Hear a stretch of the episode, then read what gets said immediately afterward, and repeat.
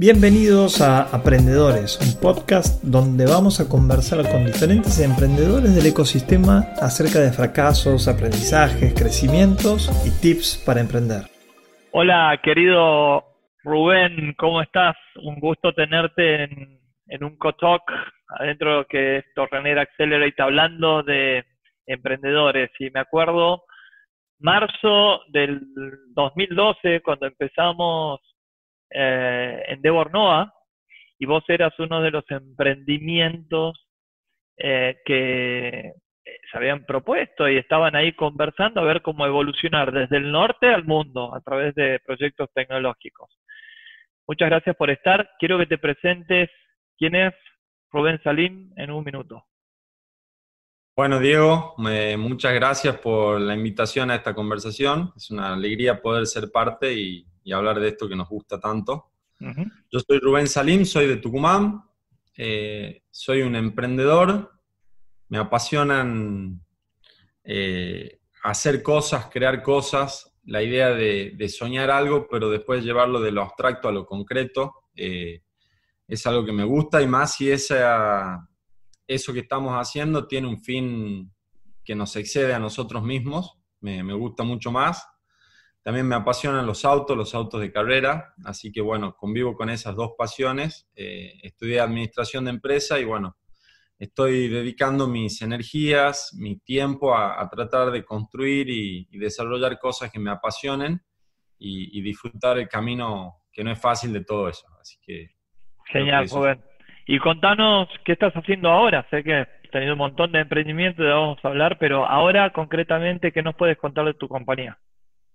Bueno, nuestra compañía se llama Untec. Eh, es una compañía de biotecnología farmacéutica en la cual estamos trabajando en el desarrollo de un nuevo medicamento que está eh, enfocado para el tratamiento de heridas crónicas. Las heridas crónicas, cuento brevemente, son heridas que no cicatrizan, que tiene, por ejemplo, gente que tiene diabetes, las úlceras de pie diabético, capaz que han escuchado alguna vez, o la gente que está postada y se le hacen las escaras. Bueno, estas heridas eh, son un problema muy grave que afecta a más de 100 millones de personas en todo el mundo, no tiene una cura definitiva. Y bueno, desde hace unos años me asocié con un científico de acá de Tucumán que se llama Alberto Ramos Bernieri, que viene trabajando hace más de 15 años en este desarrollo nos asociamos, hemos creado una empresa con el fin de que este descubrimiento se lo lleve al mercado internacional como, un medicamento que cure a millones de personas.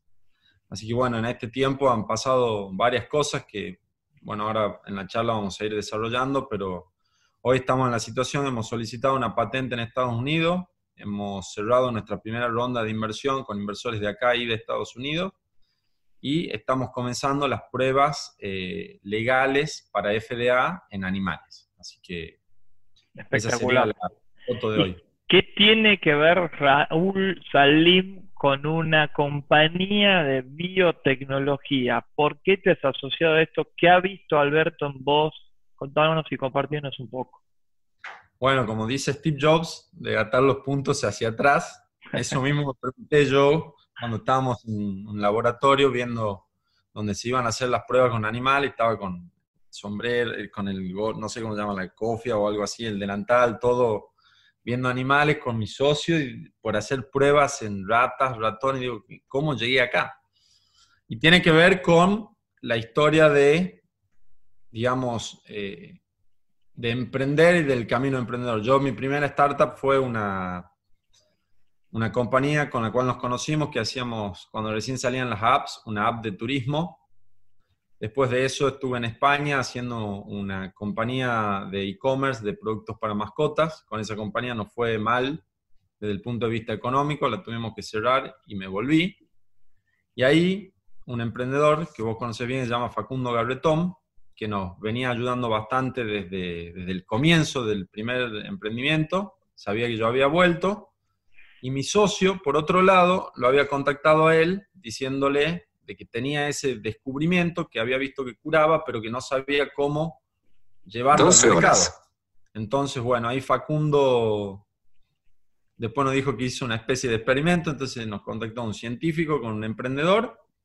Eh, Y ahí comenzamos, hicimos una prueba, dijimos, bueno, no nos conocemos, hagamos una prueba, yo de, esta parte no, no, tengo experiencia, así que veamos si podemos trabajar juntos, si yo puedo agregar valor en esto. Salgamos, después nos pongamos de novio y después nos casemos, así que fue un camino así. Un proceso. Bueno, un año decimos ser socios y bueno, ahí empezamos a transformar lo que era un descubrimiento, un invento, en algo más concreto a través de una empresa que levanta inversiones y empieza a hacer todas las pruebas para que eso lleve al mercado.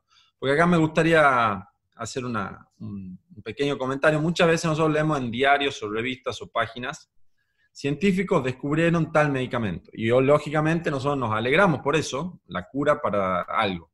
Pero que lo descubran no es suficiente para que eso llegue al mercado. Hay todo un proceso legal y de aprobaciones que si no se hace, en lo, en lo efectivo no sirve para nada porque esa gente no va a poder tener ese medicamento. Así que nosotros justamente estamos trabajando en eso, para que llegue al mercado.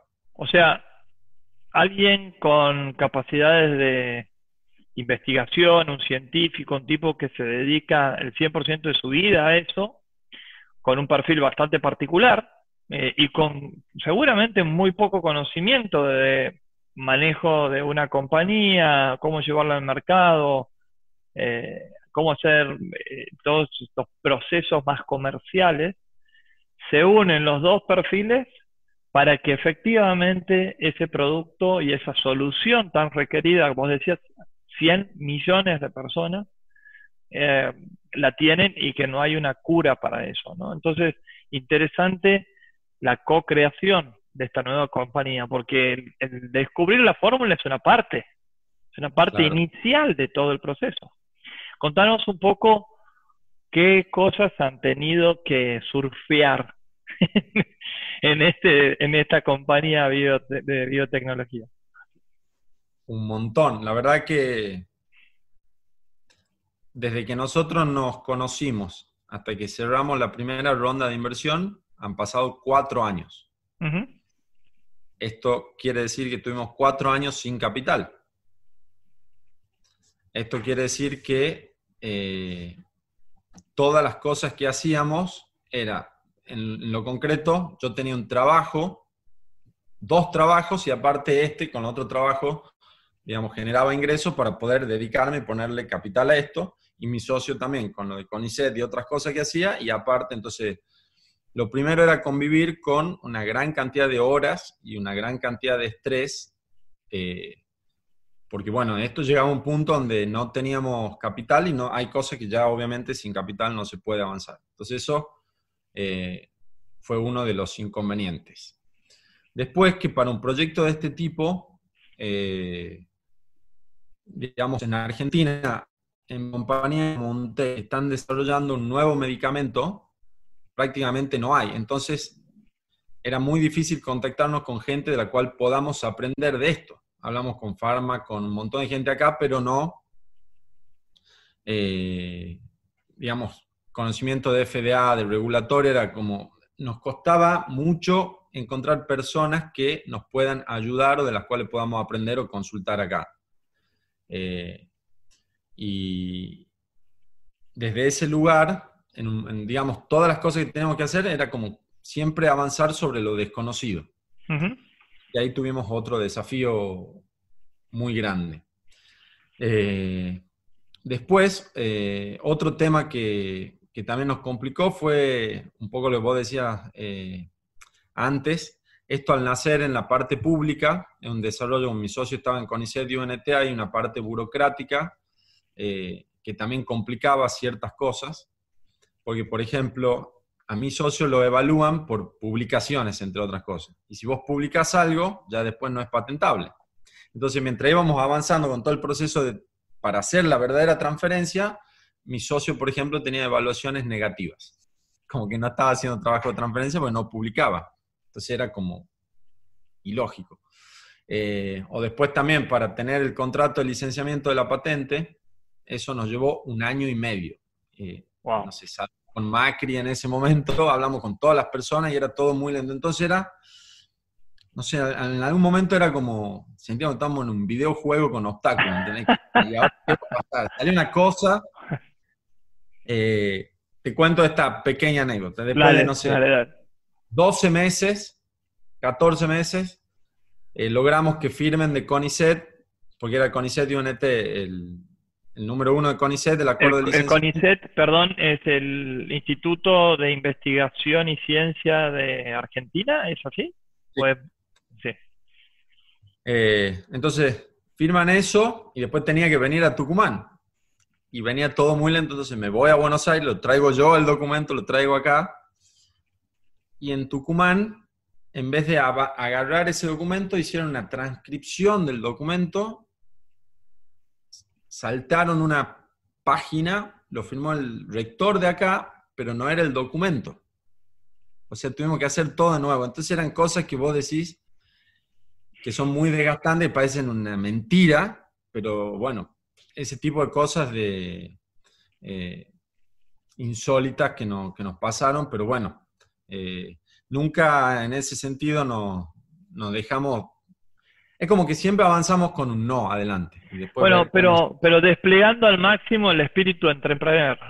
Eh, siempre. El 99,9% de las personas de este mundo se hubiera desilusionado en el primer obstáculo y hubiera dicho esto no es para mí. Y acá es como que lo que hablamos con mi socio, con el equipo, de lo normal no alcanza.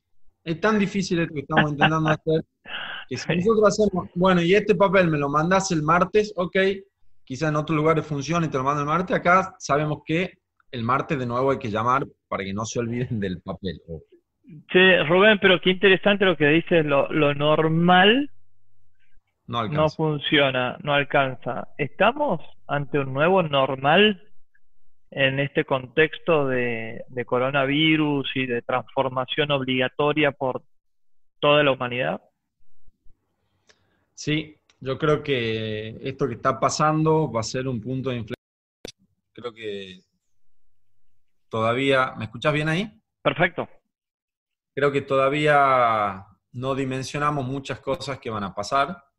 Eh, no sé, eh, creo que todo este contexto va a generar oportunidades y también va a generar problemas muy graves, eh, pero yo lo que más deseo es que esto sea un, fuerte despertar, un, sacudón, digamos, como para que empecemos a ver las cosas y ciertas cosas con mayor importancia, a valorar más cosas. Creo que ahora estamos entendiendo el valor de los científicos, de los médicos y no de los futbolistas creo que eh, pensaba también de qué pasaría si, no sé, como nosotros vemos los casos de aerolíneas o de los subtes que en las horas pico hacen paro, si los médicos dicen, bueno, hacemos paro ahora. Y ahí uno ve el, valor de eso, que en la realidad no está retribuido, por un lado.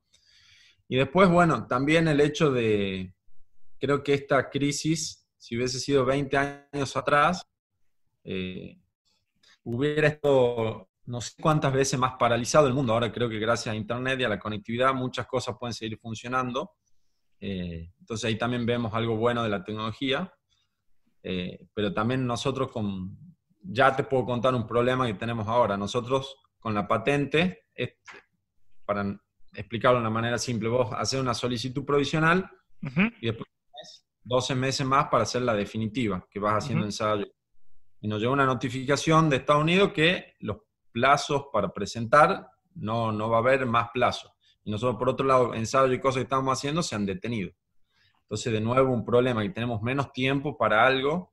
Eh, así que bueno, creo que el emprendedor básicamente, entre muchas otras cosas, es adaptarse y resolver problemas, como en este caso, súper inesperados. Eh, así que bueno, creo que hay dos opciones. Podemos o nos ponemos a ver cómo solucionarlo. ¿Qué características, justo te iba a preguntar, qué características tiene que tener una emprendedora ante este nuevo contexto? Mencionarlas así, sin entrar en detalle, pero...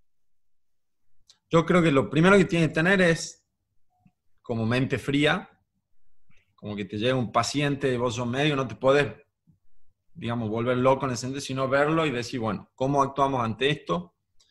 Ver el problema y enfocarse rápidamente en la solución eh, y con lo cual, digamos, tener esa frialdad y esa claridad y, sobre todo después pasar a la acción de nuevo. No quedarnos en la preocupación sin hacer nada, sino decir, bueno, tengo esto, no, lo puedo cambiar, no lo puedo cambiar, listo, estas son las nuevas reglas, ¿cómo hacemos con esto? Y avanzar. Nunca detenerse. Espectacular. Y has hablado mucho de, bootstrapping, este concepto de eh, financiar tu compañía a partir de recursos propios. Vos decías, he trabajado de eh, dos trabajos para sostener la empresa que estamos desarrollando sin fondos. Pero también has comentado de otros casos en donde has logrado tener inversión. ¿Cuáles han sido tus aprendizajes de esos dos modelos? Mira, justo hablaba el otro día sobre esto. Yo creo que, que hay una parte de bootstrapping que está bien, eh, pero que persistir en eso implica que algo estás haciendo mal, porque eso tiene que tener un, un periodo, porque, digamos, hacer un emprendimiento es muy difícil y hacerlo de manera heroica o sin recursos es prácticamente imposible, eh, pero sí hay un tiempo donde yo creo que el emprendedor tiene que ser el primer inversor del proyecto y ahí es donde está esa parte, de decir, no salgo a buscar a, nada, a nadie, sino pongo yo. Yo te puedo contar en un momento que casi cerramos con un inversor, entonces yo había dejado mis trabajos porque ya venía la inversión y esto implicaba muchos viajes, después no se hizo la inversión y me acuerdo que habíamos quedado para la final para ir a la beca de Singularity University, un programa de aceleración. Entonces llegamos a la final, ya no teníamos plata. Yo me acuerdo vendí mi teléfono para comprar el pasaje y viajar a Buenos Aires. Llegamos a la final y no quedamos. O sea, no tenía ni para avisar que no habíamos quedado.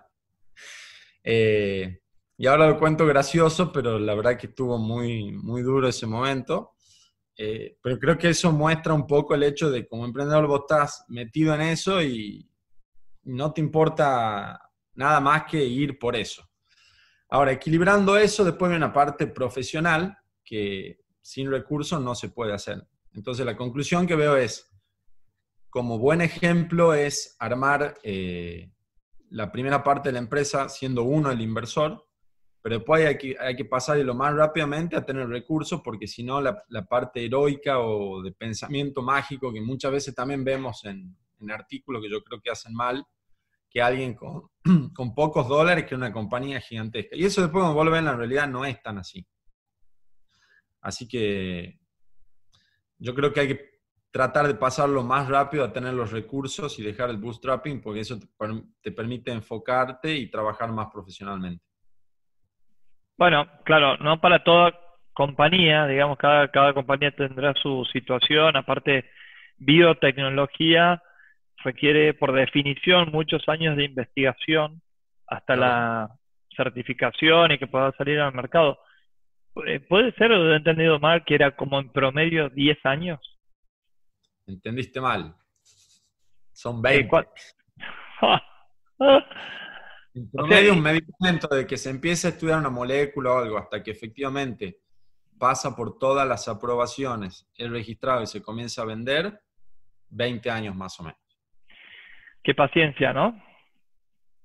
Y mira, mi socio estudió durante 15 años, todos los días esto, y nosotros llevamos la empresa ya un poco más de 4 años, y si Dios quiere y todo avanza bien, el medicamento podría estar en el mercado en tres o cuatro años más, cuatro años más. Buen mensaje. Eso también está bueno porque siempre hablamos de la aceleración de... y acá hay que como trabajar con algo que sabes que es muy lento, pero si a eso que es muy lento, vos encima no lo haces rápido, como el ejemplo este que te daba del convenio de licenciamiento, eh, entonces bueno, hay que, hay que combinar ese largo plazo con la ejecución a corto plazo para que no se haga eterno. Interesantísimo el ejemplo de paciencia, de ser coherente también, ¿no? Seguramente estas son cosas no solamente que le, apasionan a Alberto, sino a vos también y a todo el equipo, porque si no sería inviable tener 20 años de, paciencia. Así que fenomenal el ejemplo. ¿Y, en, tienes alguna metodología, rutina em, en el trabajo del día a día que nos puedas compartir de donde digas en esta, de esta manera soy productivo? Bueno, eh, en mi caso en particular y en este proyecto también, todos mis días son distintos. Porque este, además esto que estamos haciendo es, muy diferente a otro tipo de, de empresas. Porque vos imaginate que todo lo que hacemos, de manera resumida más o menos, todo lo que tenemos que hacer, primero no sabemos cómo se hace porque no lo hicimos antes. Y todo lo que tenemos que hacer lo hacemos por única vez y después hay que pasar a otra cosa. Entonces acá, en este proyecto, yo aprendí algo. Esto es por fases clínicas. Entonces, vos tenés una fase en animales que requiere tales desafíos, tales personas, tal equipo. Termina eso después pasa a fase de humanos de determinadas características. Entonces, todo lo que hiciste para preclínica, por ejemplo, hay que avanzar y hacer algo diferente para lo Y así. Entonces, de esa manera, eh, digamos, yo no tengo como horarios establecidos o, muchas rutinas de trabajo, sino que me voy adaptando mucho a, lo que va haciendo, o lo que va necesitando el proyecto. Así que eh, lo que yo he tratado de cambiar en el último tiempo, yo era, como una persona que asociaba mucho a, si trabajo 25 horas me va a ir mejor, y me quemé. Eh, y siento que estoy siendo más productivo en un, en una forma más equilibrada de pasarla bien, de hacer deportes y de cortar cuando haya que cortar. Eso, eso te quería preguntar, Rubén, ¿cómo, ¿cómo logras esa paz mental y esa tranquilidad como para estar después en el día a día? Y eso a, mí es lo que más me cuesta, porque, digamos, hay varias cosas. Adicionalmente, yo en este proyecto siento como una, una responsabilidad adicional que es saber que hay un medicamento que tiene la posibilidad de cambiarle la vida a mucha gente y que si hacemos algo mal, eh, no sé, todos los proyectos son, son valiosos, pero hay cierto, hablo de mis proyectos. La verdad, yo cerré ese proyecto en España y no siento que el mundo perdió algo trascendental. Yo siento que si con esto hacemos algo mal, mucha gente que podría estar mejor no va a estar mejor. Entonces eso es una carga muy pesada desde ese lugar. Eh, entonces, bueno, yo lo que, lo que veo es de siempre tratar de, de, hacer mi parte lo mejor que puedo, de hablar muy transparente con todo el equipo. Y, creo que en ese sentido eh, es bueno que se vean las debilidades y que tu socio o la gente de tu equipo conozca tus debilidades y no la use en contra tuyo, sino es tu socio, sabe tal debilidad y yo lo ayudo en eso. Eh, así que bueno, en eso, digamos, más que rutina, tenemos forma de, trabajar que son transparentes, abiertas, hablar todo, eh, dar libertad al equipo para que cada uno haga las cosas de la mejor manera y después vamos dando un seguimiento a eso eh, para ver cómo va, digamos. Eh, qué, herramientas utilizan en términos, vos has tenido equipos distribuidos o remotos, ¿qué, ¿cuáles han sido las herramientas favoritas tuyas para este tipo de equipos? Nosotros usamos Trello, eh, Google Drive, bueno, ahora Zoom y todos los canales para, para comunicación, para teleconferencias, eh, y no mucho más. En este caso, básicamente lo que más usamos es Google Drive, digamos. Todo se maneja por ahí y ahí es el, lugar a donde todos nos, conectamos. Che, ¿cuál ha sido el... Hola. Sí, ¿me escuchas bien? Ahí, perfecto. Eh, ¿Cuál ha sido el rol de los mentores en tu caso? Uf, ha sido fundamental. Yo tengo un, un gran mentor que es Facundo Gabretón, que él, como te comentaba yo al principio, lo conocí. Ahí el otro día vi una foto en la primera experiencia en Endeavor que se hizo acá en Tucumán, creo que es por el año ese. Y desde ahí que él siempre mostró su generosidad y, digamos, yo creo que él, hablando de él como mi principal mentor, más otros que he tenido la posibilidad de, de recibir consejos, siempre he notado una gran generosidad. Y esa generosidad implica ser muy duros cuando tienen que ser duros eh, y no consolarte o decirte que ven algo bien si lo ven mal, sino desde su experiencia y viéndolo con más claridad un poco de afuera las cosas, decirte y también lo que he visto es que se han anticipado a, a muchos problemas que iban a venir y como que ellos con su experiencia te lo, te lo adelantan. Así que en mi caso es fundamental y sigo, digamos, para decisiones importantes teniendo en cuenta la opinión de ellos y es algo que yo recomiendo a, a todos los emprendedores que, que, tengan un mentor o varios porque ayuda a, cuando hay ayuda a dos cosas, o evitar problemas o cuando hay un problema resolverlo más rápido. Genial. Y si estarías del lado de ser mentor, que seguramente ya lo sos, ¿qué condimentos o características tiene que tener un emprendedor como para que vos te sientas enganchado con ese emprendedor?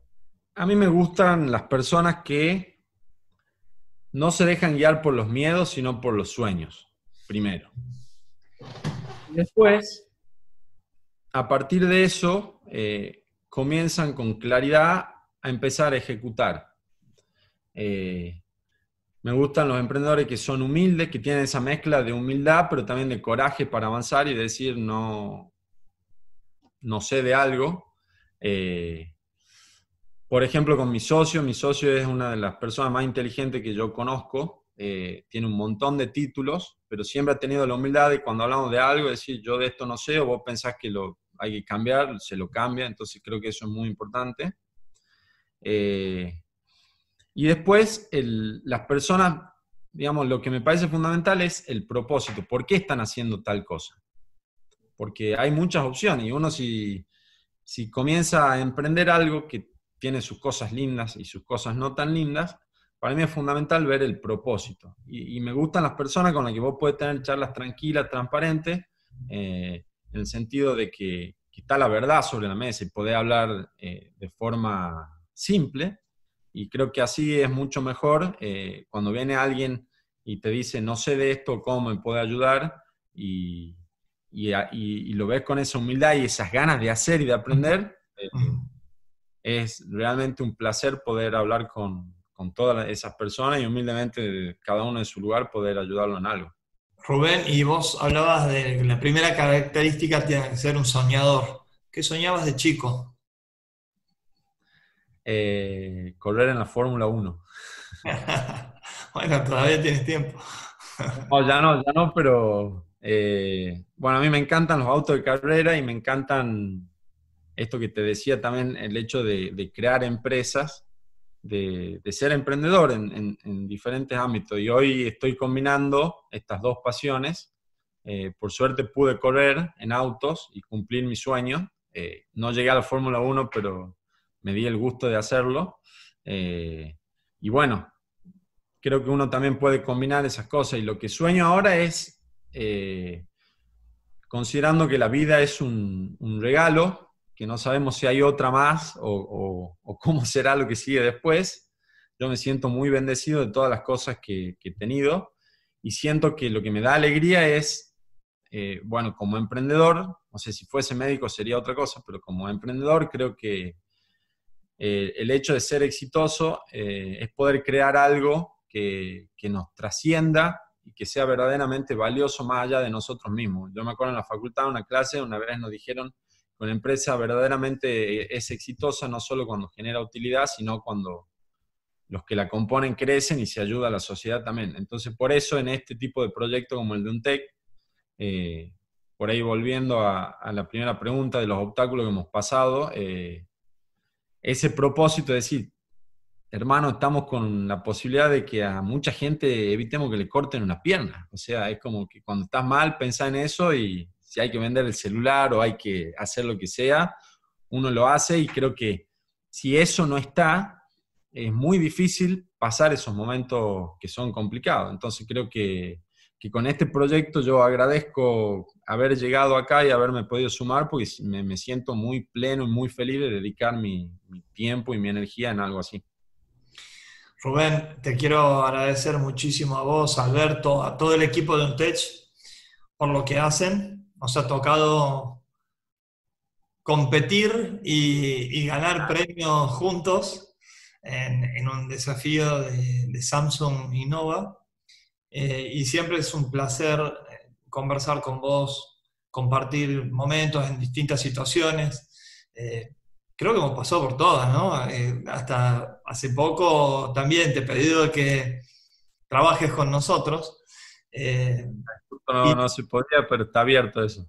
Está, sí, ojalá, ojalá. Tengo, tengo ese, ese sueño, ¿por qué no? De laburar con gente que sea copada y que tengamos el mismo peso en la mochila, ¿no? Que nos complementemos y podamos avanzar. Che, querido, te, te agradezco mucho en nombre de Torrener Accelerate eh, realmente la bendición es nuestra de tenerte. Eh, las palabras finales son todas tuyas. Muchas gracias. Bueno, eh, nuevamente yo te quiero agradecer por esta conversación y quiero públicamente también contar que, bueno, cuando hablábamos de mentores, vos también has sido un mentor para mí. he escuchado un montón de charlas tuyas y he visto tu, tu honestidad y tu generosidad, así que lo quiero valorar públicamente. Eh, y bueno, yo creo que como palabras finales, eh, creo que emprender es una gran posibilidad de, de buscar algo parecido a la libertad, en el sentido de que podemos soñar algo y empezar a armarlo desde, desde nuestra forma. Creo que con este contexto que estamos viendo eh, los emprendedores pueden ser parte de la solución y no del problema. Eh, cuento brevemente porque tiene que ver con esto, un emprendedor que conocí en un viaje, ha armado un grupo que, tienen, que están todos trabajando de manera voluntaria para tratar de armar respiradores de bajo costo y, y todos en la solidaridad con el conocimiento de esto para ver si pueden aportar de ahí. Y yo creo que eso es maravilloso, creo que el camino emprendedor es muy difícil, pero hay que, como todo, tratar de hacerlo lo más profesional, buscar cosas que, que nos apasionen para hacer. Eh, y de nuevo, creo que esa, esa parte de, disfrutar el camino y de sentir felicidad por lo que estamos haciendo va a ser mucho más grande si eso que hacemos no es solo para nosotros, no es solo capital, sino eh, hacer algo valioso para, para que estemos mejor. Así que yo lo invito a todos los que estén pensando en, emprender que lo hagan, que sepan que va a ser difícil, pero que, también está muy bueno. Rubén, muchísimas gracias. Abrazo emprendedor. Un fuerte abrazo.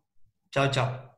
Esperamos que hayas encontrado valor en estos aprendizajes y te esperamos para nuevos podcasts. Te recuerdo que puedes escuchar en Spotify, Apple Podcasts, Google Podcasts, YouTube y visitando nuestra página web diegonoriega.com.